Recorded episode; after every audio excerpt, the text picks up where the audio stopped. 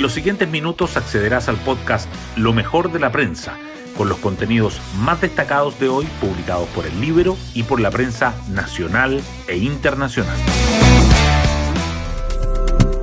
Buenos días, soy Magdalena Olea y hoy jueves 29 de septiembre les contamos que se espera que esta noche, día cadena nacional, el presidente Boric entregue los ejes del presupuesto 2023, el primero de la actual administración y que implicará un gasto público de entre 4 y 5%.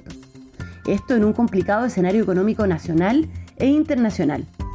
Es precisamente en ese contexto que el debate sobre el TPP-11 se sigue delatando. Tal como anunciaron el Partido Comunista y el Frente Amplio, lograron que se postergara la votación en el Senado.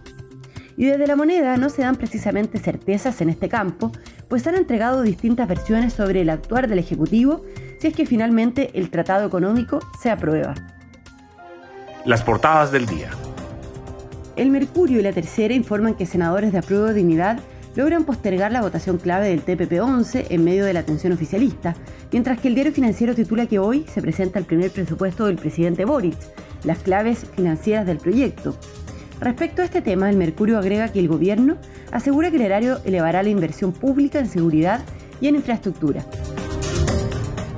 Otros temas que los diarios llevan son que la propuesta oficialista para el acuerdo constitucional incluye una convención electa, comité de expertos, libertad de religión y derecho de propiedad, que el clásico universitario se suspende tras una agresión con bombas de ruido al arquero azul.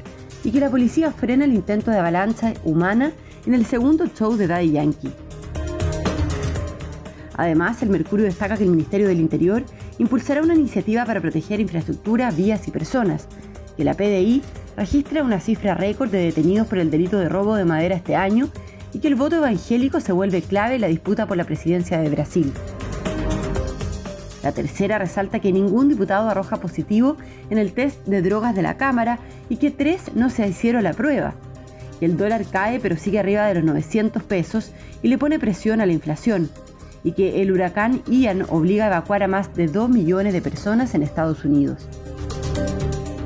El diario financiero, en tanto, subraya que un informe analiza los riesgos de inversión de países autoritarios en Chile y que Sokimich apuesta al exterior e invertirá 850 millones de dólares con foco en China y en Australia. Hoy destacamos de la prensa. Apruebo Dignidad logra postergar la votación del TPP-11 en el Senado en medio de la tensión entre los dos bloques del oficialismo el senador Daniel Núñez, del Partido Comunista, pidió una segunda discusión. Desde el socialismo democrático llamaron al gobierno a aclarar la estrategia de las cartas laterales, mientras la titular de las Express, Analia Uriarte, dijo que se resolverán en un plazo prudente. De hecho, Boric ha estado llamando a los gobernantes de los otros países. El gobierno anticipa focos del presupuesto con importantes alzas en interior, en obras públicas y en vivienda. Mañana vence el plazo para que el Ejecutivo ingrese el proyecto de ley de presupuesto de 2023. Esta noche, en cadena nacional de televisión, el presidente entregará los lineamientos. Se espera que el gasto público crezca entre 4 y 5% y que los supuestos macroeconómicos se asimilen a las proyecciones del Banco Central. Apruebo Dignidad y el Socialismo Democrático acordaron su propuesta para el nuevo proceso constituyente. Aparte de un Estado unitario, poderes autónomos y respeto a los emblemas patrios, incluyeron principios como la libertad de religión y el derecho de propiedad. Piden una convención 100% electa y comité de expertos. En Argentina denuncia la presencia de la CAM en ataques incendiarios en Bariloche. La ex ministra de Seguridad, Patricia Bullrich, dijo que al menos cinco integrantes de la coordinadora Arauco Mayeco participaron en un atentado contra gendarmes que habría sido liderado por Facundo Yonesguala, de la resistencia ancestral mapuche y prófugo de la justicia chilena. Y nos vamos con el postre del día. Entre hoy y el sábado, como parte de la sexta edición del programa Gallery Week en Santiago, 18 galerías de la capital ofrecerán conversatorios y visitas guiadas por diversos autores. También habrán contenidos digitales inéditos y actividades para niños para un fin de semana de conexión con el arte.